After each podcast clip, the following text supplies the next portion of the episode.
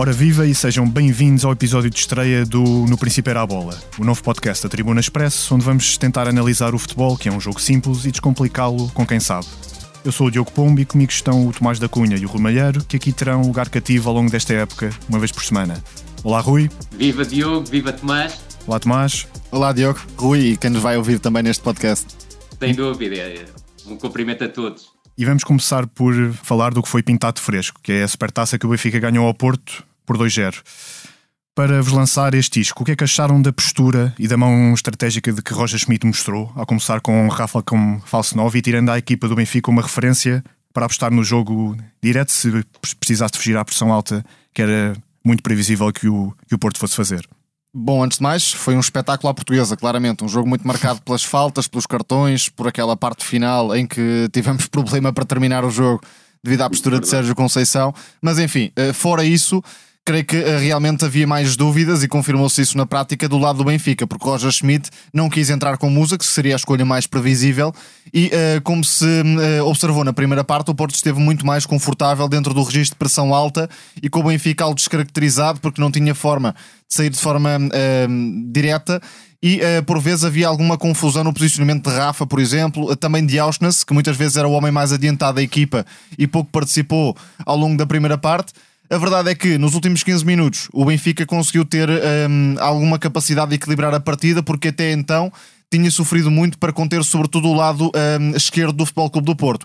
Porque Di Maria é um vagabundo, não é propriamente um extremo direito e nem sequer tem disciplina defensiva que poderia eventualmente ter noutras fases.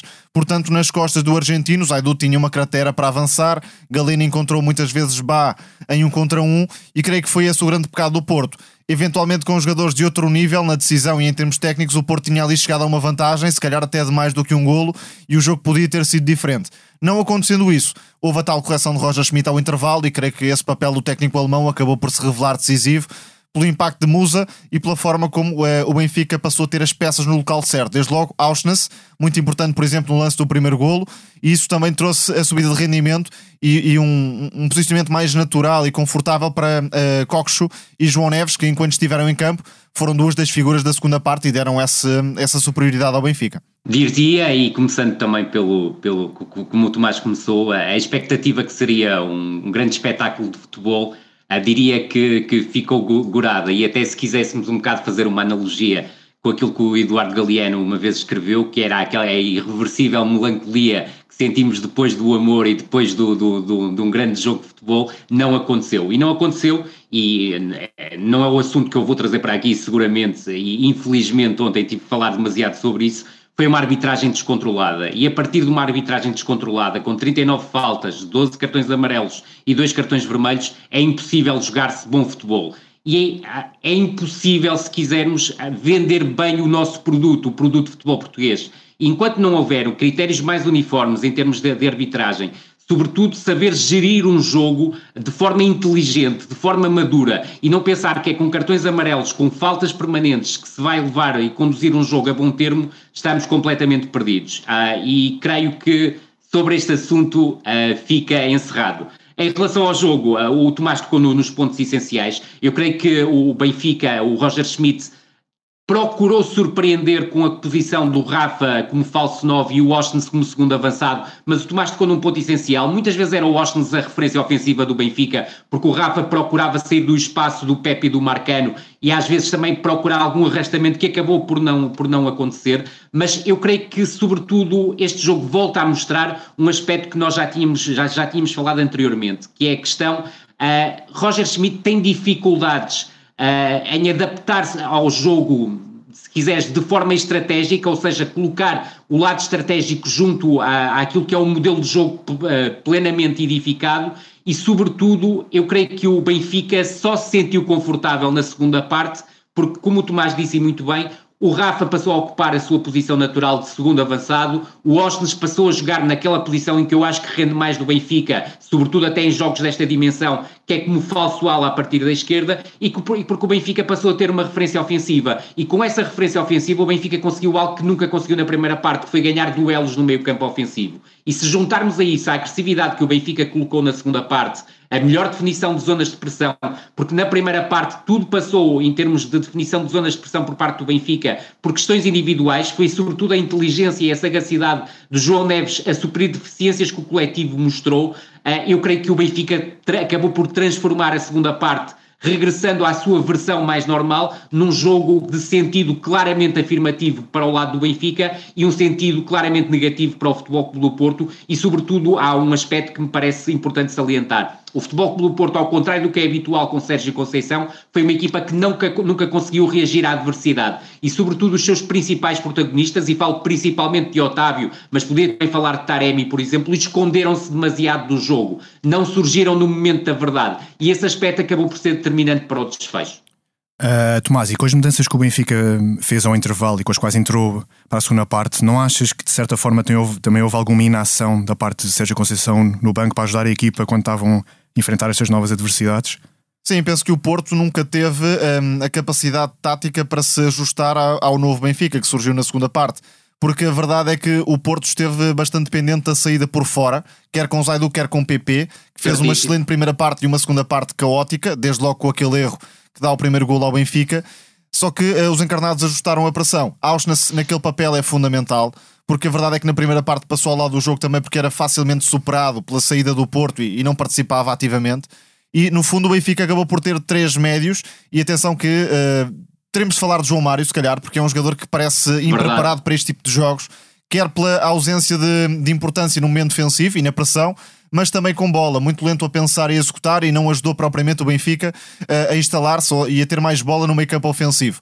Por isso, aquele e, Sobretudo no estádio, Tomás, uh, senti uh, uma clara dificuldade para apanhar o ritmo da partida. Exatamente. E sendo um jogador que tem um, um perfil e um perfume técnico muito apurado, tal como dizias e muito bem, a velocidade de execução, a velocidade de pensamento era muito mais baixa do que aquilo que é habitual num jogador com as suas características. Perdeu praticamente todos os duelos com, com o PP completamente, ao longo da primeira parte. E Auschwitz, sendo esse terceiro médio, se quisermos, acabou por um, equilibrar a equipa juntamente com Neves e Coxo e libertou Di Maria também para uma segunda parte muito mais conseguida. Creio que aqui haverá opiniões divididas. Uh, penso que Di Maria não fez uma primeira parte nada boa. Uh, quis resolver demasiado sozinho. Na segunda parte, não. Concordo, Na segunda parte sim. subiu o nível e fez toda a diferença. Claramente. Muito mais solto por dentro, a contribuir, a ganhar faltas também. E essa capacidade de uh, reter a bola e, e, provocar o adversário, se quisermos, acabou por ser muito útil na gestão da vantagem do Benfica.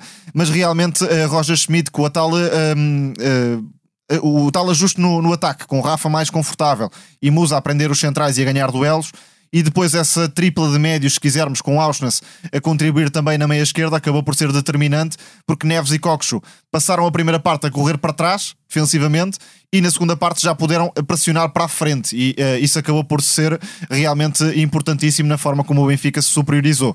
Já agora, aí, corroborando aquilo que o Rui dizia há pouco, não creio que João Neves tenha feito uma exibição perfeita do ponto de vista tático ou com muita genialidade mas uh, transportou o Benfica para outro patamar. Foi mais em termos de atitude competitiva, sim. personalidade, tendo também momentos uh, muito importantes com bola. Atenção, agora creio que Verdade. o lado que não é visível diretamente é aquele em que João Neves sobressaiu, que é o lado da atitude competitiva, transportando a equipa e os adeptos para um, um patamar diferente. Concordo inteiramente e foi um aspecto decisivo na primeira parte, sobretudo no momento em que o Benfica estava claramente por baixo do jogo. Uh, e, volto a frisar isso, o primeiro quarto hora do Futebol Clube Porto é fortíssimo, diria que o Futebol Clube Porto até aos 25 minutos manteve uma superioridade e a partir daí uh, começou a surgir algum equilíbrio. Mais decisões, sobretudo faltou criatividade e imprevisibilidade ao Benfica na primeira parte, mas também diria que em termos de criatividade e imprevisibilidade também faltou em vários momentos ao Futebol Clube Porto e melhorar a tomada de decisão, porque a verdade é que Galeno acaba por ter três quatro situações em que consegue diagonais da direita para o meio e decide mal, e sobretudo um aspecto que também me parece importante registar, sobretudo voltando a falar da questão dos ajustes estratégicos do Roger Schmidt. É que não será surpreendente para mim que o Boa Vista, por exemplo, na segunda-feira, vá sobrecarregar o seu corredor esquerdo, sabendo que o Di Maria não, não, não, defende, e faz sentido que não defenda, ou que não tenha uma participação tão ativa no momento defensivo, mas é muito importante para os médios centros estarem preparados para fazerem compensações e para não deixarem o VAR sujeito a situações de um contra um ou um contra dois permanentes. E, sobretudo, no jogo e no campo, deu para perceber que o Cockchu, em vários momentos, sentia dificuldade em perceber que havia essa necessidade e foi o João Neves também, com a, com a tal inteligência que há pouco sublinhávamos e elogiávamos, que conseguiu várias vezes suprir essa dificuldade que o Benfica sentiu. Muitas vezes a dar o apoio na direita, só que teve de fazer piscinas constantes na primeira parte, na segunda parte Verdade. já teve uma zona mais curta para proteger. Claramente definida. Exatamente. Claramente definida. Agora, quanto é ao lado mesmo. direito do Benfica, surpreendeu-me em parte que Roger Schmidt não tenha ajustado logo na primeira parte, eventualmente com uma troca isso de mesmo. Di Maria e Auschwitz, porque Auschwitz estava a jogar na zona central e Di Maria podia perfeitamente ocupar uh, uh, a posição de segundo Concordo avançado. inteiramente contigo. Agora, uh, vamos perceber ao longo da temporada se realmente Di Maria não conta diretamente para segundo avançado ou se foi uma questão pontual que Roger Schmidt vai corrigir mais à frente, porque a verdade é que Rafa não é um jogador também muito confiável para partir de, eh, de uma ala em termos defensivos. Mas, eh, por exemplo, Verdade. João Mário e Auschwitz eventualmente poderiam dar outra estabilidade que o Benfica não teve. Por exemplo, com a colocação de Auschwitz sobre a direita, lá está, numa troca direta com Di Maria. É isso mesmo, e, e, e creio que a opção inicial pela, pela colocação do Auschwitz no corredor central tem muito a ver, eh, como, como segundo avançado, com aquilo que tinha acontecido, se te recordares, naquela situação eh, entre a saída do a, consumação da saída do Enzo e a saída do Enzo, em que ele faz três jogos consecutivos como segundo avançado. Eu creio que ele foi um bocado procurar rotinas que já podiam existir, porque em termos de treino, e olhando para a pré-época do Benfica, nunca foi testada esta solução. E em termos de treino, partindo do princípio que ele só teve a certeza que o Gonçalo Ramos iria sair sábado ou domingo, ele teve muito pouco tempo para testar alguma solução alternativa que não passasse pela presença do Musa como avançado centro. Mas eu creio que a grande ilação que ele tira deste jogo para a próxima partida com o Boa Vista é que o Musa terá que ser definitivamente titular no Bessa. E a única vantagem já agora é que uh, se eventualmente Musa começasse como titular, depois Roger Schmidt estaria um pouco condicionado em termos de opções de banco. Uh, em fazer a substituição. É, não Teria tendo entrado obrigatoriamente Obviamente teria que lançar Tankstead, que do meu ponto de vista não está preparado neste momento para este nível competitivo, nomeadamente para um jogo diante do Futebol Clube do Porto que encara a decisão. Podia ter introduzido um jogador que poderia, e até te digo, até com 2-0, se tivesse entrado mais cedo, poderia ter causado algum impacto no jogo, que era o Sheldrup. Eu creio que se tivesse sido um bocadinho mais cedo a sua entrada, podia ter algum impacto no jogo, até para aproveitar o facto que o Futebol Clube do Porto estava desequilibrado em momento defensivo. E fica assim esmiuçada a supertaça e passamos agora ao Braga, que na primeira mão da terceira pré-eliminatória da Champions encheu a barriga em casa contra os sérvios do Baxa Topola. Que lições há a retirar daquele trajeto contra um adversário que pareceu bastante frágil, Tomás? Sem dúvida, é uma equipa que provavelmente lutaria para ficar na Primeira Liga Portuguesa, não muito mais Concordo. do que isso é um, realmente um Braga que um, deu continuidade aos sinais da pré-temporada em termos de qualidade do plantel, mas com algumas nuances que podem ser claramente exploradas por Arthur Jorge ao longo da temporada. Individualmente, aquilo que vimos é que a Bruma se vai candidatar a figura da Liga Portuguesa, sem qualquer tipo de dúvida. Aliás, o período que fez na segunda volta já uh, indica isso mesmo, que é um jogador à parte no futebol mesmo. português, em termos de capacidade de desequilíbrio, num contra um, também de finalização. E penso que este vai ser o corredor forte do Braga com uh, o lateral esquerdo, seja Borja ou Adriano Marin, muitas vezes a meter-se por dentro, com desmarcações interiores para uh, dar a largura ao extremo, que é a Bruma, e depois para Isso poder mesmo. acelerar e, e criar a vantagem.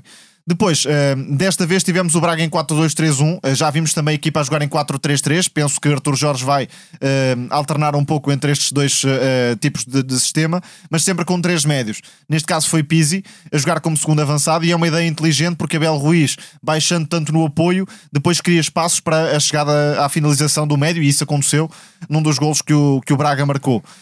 Creio que ainda está para perceber uh, qual será o real espaço de Salazar, espaço em termos de posição, função na equipa, porque é um jogador com uma qualidade extraordinária.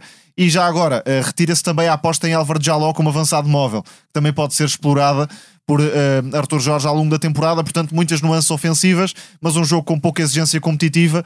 E o Braga nem sequer teve de defender muitas vezes. Não deu para perceber, por exemplo, como José Fonte uh, iria Exato. ser ou, ou, não uma mais-valia com uma defesa alta e, e, e, pressionante do Braga. Porque a partir dele parece ser eh, claramente uma aposta para a linha defensiva, não é, Rui? Sim, já há poucas dúvidas. Acredito sim, é que com o, o Sporting Clube de Braga a ter três jogos por semana, o Fonte faça apenas dois jogos. Aí acredito que haja alguma rotação e provavelmente até diante do, do, do Famalicão existiria essa rotação caso o jogo na Sérvia fosse decisivo, que já não, já não vai ser, porque o Sporting Braga felizmente conseguiu construir um resultado uh, alargado e por isso mesmo até acredito que o Fonte pode ser titular diante do Famalicão e depois ser poupado na Sérvia. O Tomás toca nos pontos essenciais, eu reforço a ideia da dupla de médio centro mais de contenção, mas que foi muito complementar e foi importante na construção quer do segundo, quer do terceiro golo. O segundo, a partir de uma recuperação do Vitor Carvalho e a capacidade que teve para verticalizar imediatamente o jogo. O terceiro, pela sagacidade e qualidade absolutamente incrível do Almuzrati,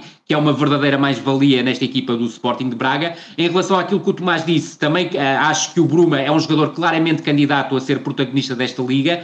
Tenho algumas dúvidas em relação à mais-valia que o Ricardo Horta é a partir do corredor direito. Eu creio que das três posições em que ele pode jogar, a segundo avançado, a médio ala esquerdo, a fazer diagonais a, a, a partir do, do corredor esquerdo para o espaço interior e uh, médio e falso médio ala direita vir buscar muito o corredor central, eu creio que a partir da ala direita é onde ele se sente menos confortável. Talvez uma troca significa... com, com Pizzi pudesse ser benéfica. Exatamente, era isso que eu estava a pensar. Em alguns momentos eu creio que o, que o Sporting de Braga pode beneficiar disso, ou seja, deslocar o Pizzi para o corredor direito e colocar o Ricardo Horta como segundo avançado e até com isso baralhar as referências que os adversários podem vir a ter. Ainda que, e volto a frisar, o, o Baixa Topola acabou por ser um teste fraco para aquilo que será a dimensão que o Braga encontrará na próxima eliminatória, no play-off da, da, da, Liga dos Campeões, mas sobretudo deixar essa indicação, tal como Tomás fico com dúvidas em relação a José Fonte num jogo, por exemplo, diante do Marselha se o Sporting de Braga tiver que jogar com uma linha mais adiantada, a dificuldade que ele terá na proteção das suas costas.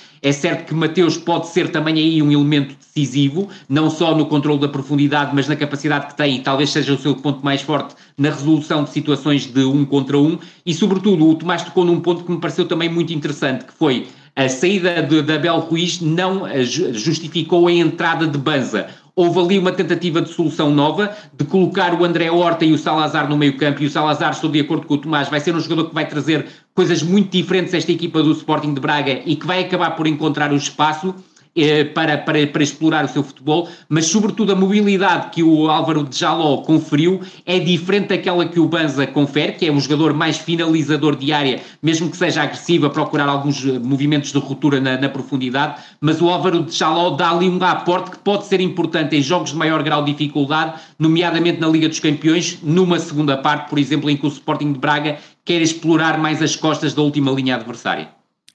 E passemos então ao Sporting, que ainda não vimos em jogos a sério esta época. Certo. E focando sobretudo nas duas últimas partidas da pré-temporada, que foram contra o Villarreal e o Everton, que novas dinâmicas é que vocês descortinaram na base do 3-4-3 ao qual o Ruben Amorim se parece manter fiel para esta época? Penso que em termos da ideia do treinador não há um Sporting uh, tão diferente quanto isso. Tivemos aquele uh, exemplo com o Genk de um Sporting realmente diferente, a testar uma solução nova mas uh, depois uh, Ruben Amorim quis voltar às bases. Agora, há uma grande alteração, apenas uh, pela troca de uh, um jogador no, no ataque, Ioqueres, que muda completamente a forma como a equipa ataca, porque é um jogador muito diferente de Paulinho, e nem sequer vamos comparar com aquele trio móvel que Ruben Amorim utilizava muitas vezes. Uh, Ioqueres é um avançado que preenche os três corredores com facilidade e que, além disso, consegue facilmente atacar espaços e acelerar em condução. Mesmo num cenário de campo aberto, eh, já percebemos o impacto que pode ter no tal jogo com, com o Villarreal em Alvalade. Agora, eh, mesmo em jogos eh, contra adversários que não dão tantos espaços, é um, um avançado com muita agressividade, que está sempre disponível para movimentos em profundidade e também nas alas. Vimos isso, por exemplo, no, no encontro com o Everton e pode claramente beneficiar a chegada à área, por exemplo, de Pedro Gonçalves, do, do extremo do lado oposto ou de alguém que preencha Verdade. a finalização e eventualmente até podemos ter alguns momentos em que o ala do lado contrário também chega para finalizar. Nuno Santos é um jogador que pode fazer bem esse papel. Por e isso... o Gai fazia muito isso no Sporting Exatamente, Braga, não tanto no verdade. Sporting, vamos ver se ainda chega um titular para a direita ou não, porque Jenny Catam também está a dar sensações provável. interessantes uhum. enquanto muito. extremo de, de Petrocado, que vai para cima e aposta num contra um. Agora, eh, realmente aquilo que se espera é um Sporting muito parecido em termos de dinâmicas coletivas, mas com uma grande mudança de uh, uh, solução ofensiva e de caminho para a baliza, porque Jóqueres, uh, por conta própria, cria oportunidades e beneficia o aparecimento de espaços para que outros possam também finalizar. Eu creio que tu uh, foste que escreveste até no, numa fase pré-época, num, num, dos primeiros jogos de pré-época do, do Sporting, a questão do Afonso Moreira estar a jogar sobre a esquerda sendo destro. Eu creio e tinha alguma curiosidade para ver o Catamo a jogar a partir da esquerda e o Afonso Moreira a jogar a partir da direita e o que é que poderiam oferecer em termos de ataque à largura e à profundidade por parte do, do Sporting. Sem ser creio que era uma ideia muito sim. interessante face ao desenrolar até da capacidade ofensiva que ambos têm. Porque Mateus Reis e, e Gaia limitam um muito o Sporting em termos ofensivos. Sem dúvida, sem dúvida. E esse ponto é muito importante. E mesmo estando a jogar como extremo de pé uh, trocado, o, o, Gé, o Gé Catano, a verdade é que está a introduzir algo novo também do ponto de vista ofensivo ao Sporting, que é uma maior imprevisibilidade num contra um oferecida pelo lateral ala, que era algo que faltava, tal como dizias e muito bem anteriormente, mas na equipa do Sporting da temporada passada. Eu creio que o, que o Ruben Amorim para já vai abdicar da tal ideia de fazer, de ter aquele sistema ou estrutura híbrida com o Gonçalo Inácio a fazer o duplo papel entre central e médio centro. Já são quatro jogos consecutivos em que não testa essa solução. Agora, Guiocares oferece ao Sporting muitos, uh, uma forma de jogar muito mais ampla do que a do ano passado. O Sporting, o ano passado, era uma equipa de um futebol muito mais elaborado, que procurava chegar através de posses, longas à zona de finalização. Agora com o Guiocares tem um elemento que, para além de ser forte para concluir situações de ataque posicional, mesmo não sendo, do meu ponto de vista, tremendo no futebol aéreo, bem pelo contrário, é sobretudo um jogador que finaliza muito bem de primeira ao segundo toque dentro da área, mas uh, não tenha tanta essa capacidade para tirar partido de cruzamentos no futebol aéreo, é, é esse o, meu ponto de vista, mas sobretudo ganha aqui uma solução que é o Sporting sair muito mais rápido, até convidando muitas vezes a equipa adversária a procurar pressionar mais alto, e até tenho alguma curiosidade para ver como é que o Sporting vai tentar desembrulhar a equipa do, do Vizela, mas o Sporting tem capacidade para procurar a, na saída a partir de trás, a partir do seu guarda-redes, convidar a equipa adversária a pressionar mais alto e buscar uma construção mais direta para a frente, com o Giócares a ser um, um jogador tremendo no ataque ao espaço e, sobretudo, consegue uh, conciliar velocidade, potência, força física. Aliás, a potência, no fundo, é a conjugação da velocidade com a força física e depois com grande capacidade de finalização. Ainda não tivemos oportunidade de ver, além do golo que ele marcou, mas acredito que no Campeonato Português pode marcar à vontade 20 golos, pelo menos, ao serviço do Sporting. E assim chegamos à nossa primeira rúbrica, chamada A Rivienga, que vamos reservar para destacar algo no futebol nacional fora dos quatro grandes. Neste caso vamos falar da Liga Conferência, que é a terceira competição da UEFA, nunca um clube português conseguiu chegar à fase de grupos. Esta temporada o Vitória já foi eliminado pelo Célia, da Eslovénia, e agora é a vez do Aroca tentar a sua sorte contra o Brann, da Noruega. Tomás, será que a terceira edição da prova é desta que vamos ver uma equipa chegar a essa fase? Começando pelo Vitória, é uma tremenda desilusão aquilo que aconteceu no, na cidade de berço, não é muito admissível que o Vitória, depois de vencer na Eslovénia, tenha uma abordagem tão conservadora, tão medrosa a jogar em casa contra uma equipa que tem claramente limitações, e isso ficou visível também ao longo da eliminatória. Mas, é, e foi... até o próprio treinador as admitiu. Exatamente, foi sobretudo uma questão de mentalidade. E isso acaba por ser, diria, mais frustrante para os adeptos do Vitória, que sentem que, que estava ali uma oportunidade pelo menos para seguir para a próxima eliminatória, não foi tanto uma questão tática ou de, de limitações individuais, pelo contrário, já aconteceu no passado vermos eliminatórias contra equipas uh, de outro nível. Uh, por exemplo, o Gil Vicente teve de lidar com isso na, na época anterior. Não é o caso. E isso acaba por uh, colocar um peso muito significativo em cima de Moreno, porque uh, não havia necessidade de ser tão passivo na forma como o Vitória se deu muitas vezes a iniciativa ao longo da primeira parte não entrou para matar a eliminatória. E depois, claro, acabou por permitir que o Celtic se instalasse, fosse ganhando confiança e a bola parada acabou por ajudar os eslovenos. Nas grandes penalidades não há muito a fazer, Sim. é uma questão de, de inspiração, de competência e acabou por cair para o lado esloveno, mas uh, é preciso sobretudo repensar um, qual é a necessidade realmente de ter uma postura tão, um, ehm, tão pequenina, é mesmo esta a palavra, contra é, uma equipa tão periférica e que não tem propriamente a qualidade eh, de futebol que o Vitória tem. Ainda por cima, uma equipa que tinha uma vantagem da primeira mão, não, nem sequer tinha de ir loucamente à procura do golo, mas pedia-se claramente algo mais. E, e, que ainda por cima podia ter sido mais dilatada, Tomás. Exatamente, seria, o Vitória até e, teve já, um 4 na, já na primeira mão o Vitória recuou sem necessidade de, de, o fazer. Podia ter procurado controlar o jogo com bola, até à mudança estrutural. Eu daqui a bocadinho até posso falar só um bocadinho sobre, sobre isso Uh, tem capacidade e tem jogadores para adormecer o jogo com bola e a verdade é que mesmo a ganhar ah, na, na altura na, na, Eslo, na Eslovénia uh, por dois golos de vantagem, acabou por recuar, recuar, recuar e uh, proporcionar ao adversário o gol que permitiu chegar aqui com, com um gol de desvantagem em relação à eliminatória. E no nosso episódio zero destacávamos realmente a qualidade do mercado que o Vitória tem feito mas Sem entretanto dúvida. a coisa já se complicou um bocadinho. Perdeu o André Amar para o Qatar, que podia ser um dos Péssima pilares notícia. defensivos desta temporada e agora aqui já muita pressão em cima de Moreno. Ou as primeiras 4, 5 jornadas saem bem ao Vitória, ou cria-se já aqui uma nuvem negra uh, em cima do treinador e da equipa. E com a exigência que os Eu adeptos do Vitória têm. Eu concordo inteiramente com o Tomás em relação à questão da mentalidade, que eu acho que faltou claramente, quer na primeira, mas sobretudo na segunda eliminatória, num jogo em que o, o, o Vitória Sport Clube tinha tudo para ser impositivo e para conseguir uh, dominar e controlar o jogo com bola. Eu creio que há um aspecto muito interessante que nós também tocamos no, no episódio zero, mas agora até já temos mais capacidade para o, para o desenvolver após ver os dois jogos é que a mudança estrutural para 3-5-2 faz todo sentido face ao plantel que a equipa tem. Tem um conjunto de médios, muito difícil encontrar outra equipa a nível, a, abaixo dos quatro primeiros, com uma quantidade de médios tão boa, quer em quantidade, quer em qualidade, mas sobretudo aquilo que me pareceu é que esta equipa mudou do ponto de vista estrutural, mudou para um 3-5-2, mas em termos de modelo de jogo não acompanhou a mudança estrutural. E esse aspecto vai ser muito importante para o Vitória conseguir ser impositivo das é quatro envolver os médios. jornadas. Sem dúvida, porque não podes estar permanentemente a pedir jogo exterior quando tens três médios centro e muitas vezes situações de vantagem no corredor central, como aconteceu diante do Celi. E a verdade é que a equipa do Vitória nunca se aproveitou. Buscou sempre o jogo exterior e nós também tínhamos tocado nesse aspecto no episódio zero, até creio que, que fui eu que falei na altura sobre isso.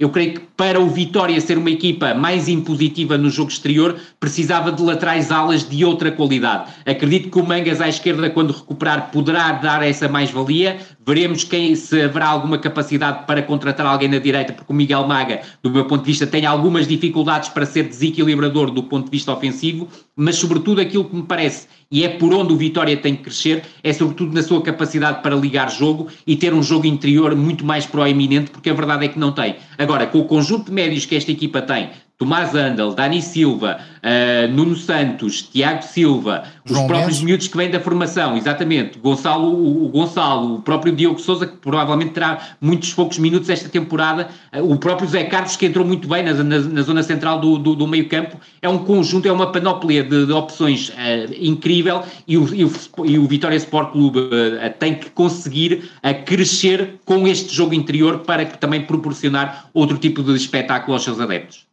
que são exigentes e muito exigentes a esse nível. E agora, para superarmos o pó, aqueles célebres verões nos anos 90 em que candidatos à boladora eram apontados como possíveis reforços de algum grande em Portugal, eis a Nem nossa mais. segunda rúbrica chamada Totti ou Tote, que serve para apontarmos um ponto positivo ou negativo do futebol em Portugal. Rui, esta semana? Eu vou dar é? um tote esta semana, vou dar um tote, vou reforçar uma ideia do nosso episódio zero, que é a questão da taça da Liga. Reparemos, a competição uh, vai começar, a competição oficial, que era o campeonato da primeira e da segunda Liga, este fim de semana, e a verdade é que metade das equipas que participaram na primeira fase da taça da Liga, ou seja, na primeira eliminatória e na segunda eliminatória, para quem não sabe, só não participaram os quatro primeiros classificados da temporada passada. Metade dessas equipas está sem competir oficialmente há três semanas. Por isso, qual é o sentido que faz criar uma, ter uma competição que começa três semanas antes do início do campeonato. É certo que todos nós sabemos que o fim de semana passado foi um fim de semana especial em Portugal e que dificultou a realização de jogos. Não foi por isso também que deixaram de haver jogos particulares, convém salientar esse aspecto, mas a verdade é qual é o sentido de haver equipas, metade destas equipas do futebol profissional em Portugal terem competido há três semanas, foram eliminadas e depois tiveram que fazer uma segunda pré-época, se quiseres, para estarem preparadas para o jogo deste fim de semana.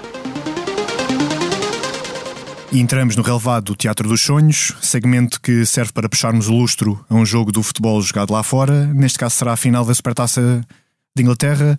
Tomás, como isca inicial, o que é que achaste da forma como o Arsenal de Arteta condicionou a saída de bola do Manchester City do, do Guardiola, que durante a primeira parte até vimos optar muitas vezes pelo jogo direto para o monstro. Sim, essa é a nota que fica, diria, da partida. A forma como a Arteta evoluiu na, na preparação e na forma de anular os pontos fortes do, do Man City com uma estratégia mais conservadora, porque o Arsenal não foi uma equipa tão pressionante como foi, por exemplo, no jogo da segunda volta no Etihad, e na altura foi uh, goleado mas uh, penso que aquela atitude mais passiva na pressão, com o bloco mais junto, tentando evitar que uh, Haaland tivesse vantagem sobre os centrais, acabou por ser determinante. Houve aqui um ajuste por parte de, de Arteta, jogou com uma dupla de médios, claramente para fechar o corredor central, Rice e Partey, sendo que Rice muitas vezes subia na pressão para encaixar em Rodri e condicionar a ligação pelo médio do, do Man City mas uh, nesse jogo da segunda volta o City muitas vezes atraía curto e depois jogava para Haaland que uh, na altura teve muita facilidade em, em, desmontar a defesa dos Gunners, muitas vezes em duelo direto com holding. E esse é um ponto de diferença também, Saliba dá muitas garantias claro, a, a jogar naquele papel, quer nos duelos quer na forma como controla os espaços, como antecipa. É uh, um jogador para o Arsenal contar a 100% depois, uh, Guardiola também repetiu uh, aquilo que tinha feito nesse jogo, com um, uma defesa a 4 e depois dois médios lado a lado, ou seja, uma equipa uh, a construir em 4 mais 2 na tal tentativa de atrair e depois explorar um jogo mais direto. Mas o Arsenal, não saindo na pressão, acabou por ter sempre a equipa mais preparada e evitou que o City explorasse esse jogo.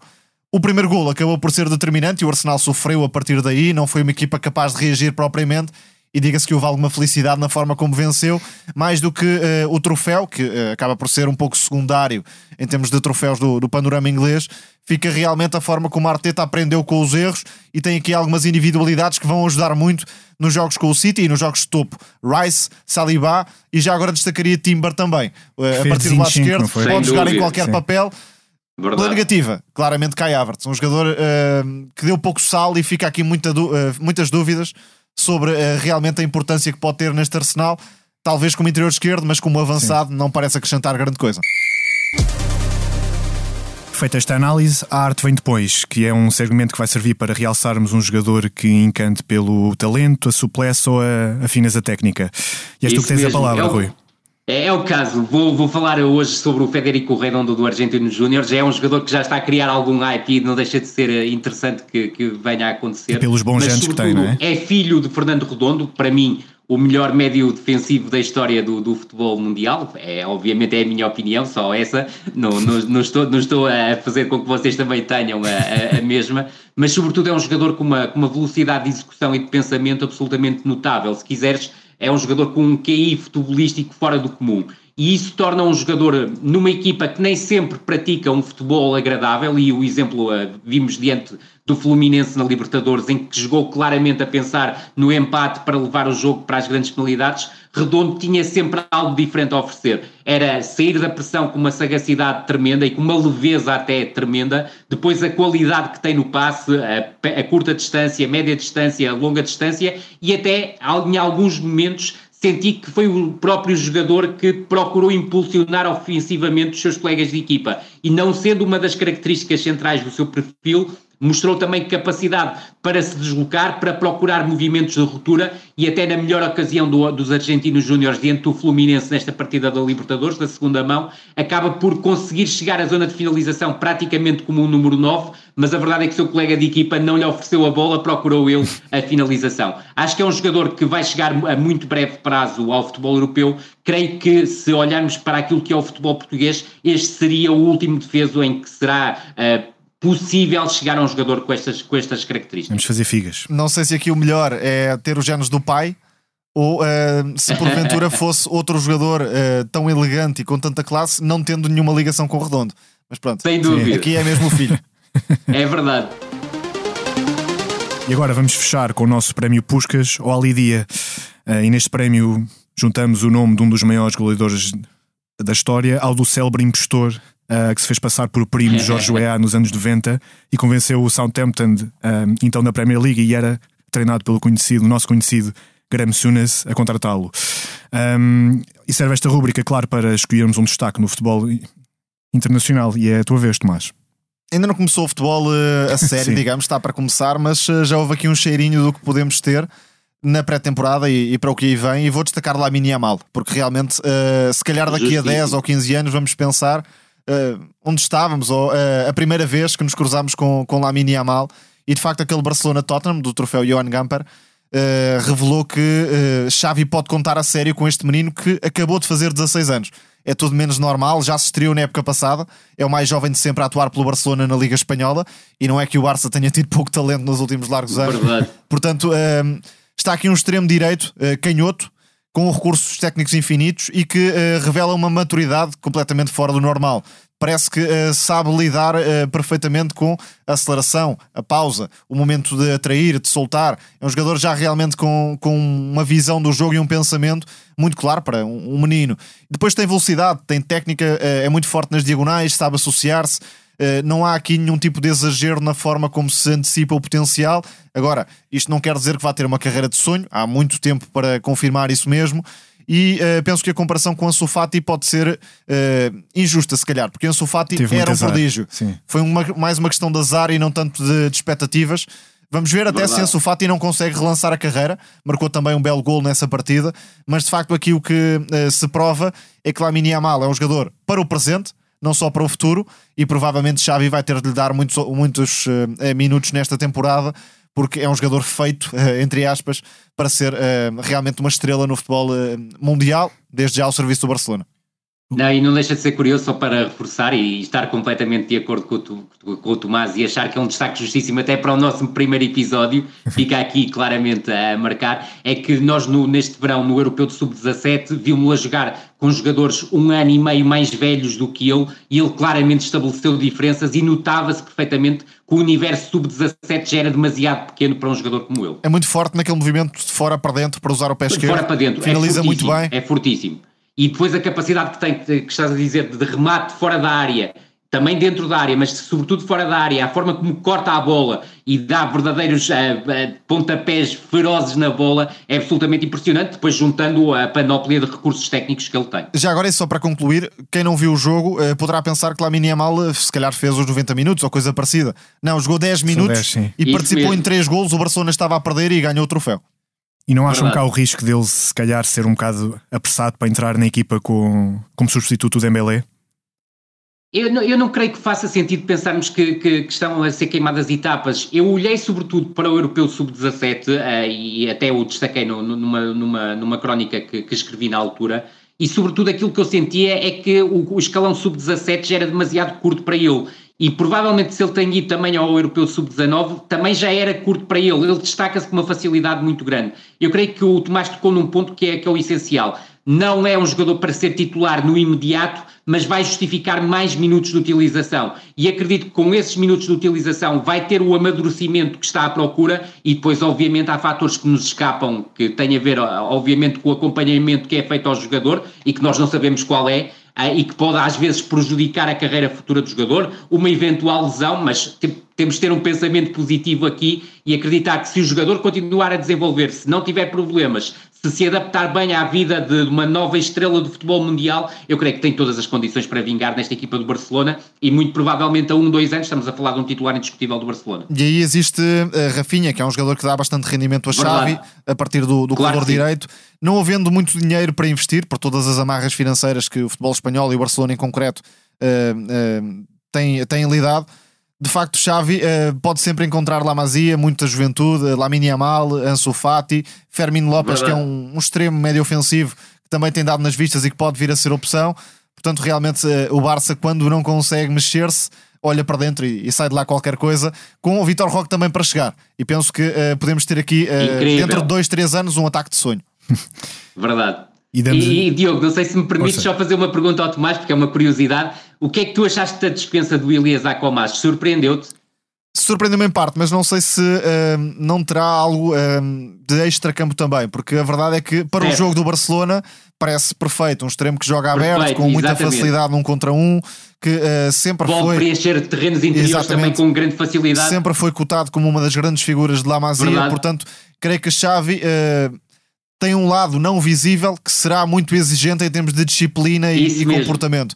Por aí Era também se entende. Que eu queria, que eu queria uh, falar contigo. Por aí é também se entende também que Neymar tenha sido votado, pelo menos é o que se diz, verdade, por Xavi. Verdade. Neymar é estaria mesmo. disposto a voltar, mas Xavi não quis. Muito isso ouvir mesmo. isso. É o trabalho de bastidores que não costumamos ver. E assim damos o nosso pontapé final neste primeiro no Principeiro à Bola. Para a semana estaremos de volta à terça-feira, porque a Liga já nos vai pregar a partida. Temos grandes a jogarem à segunda, no caso Porto e o Benfica. Esperemos que tenham gostado de nos ouvir. Obrigado por estarem desse lado. Um abraço.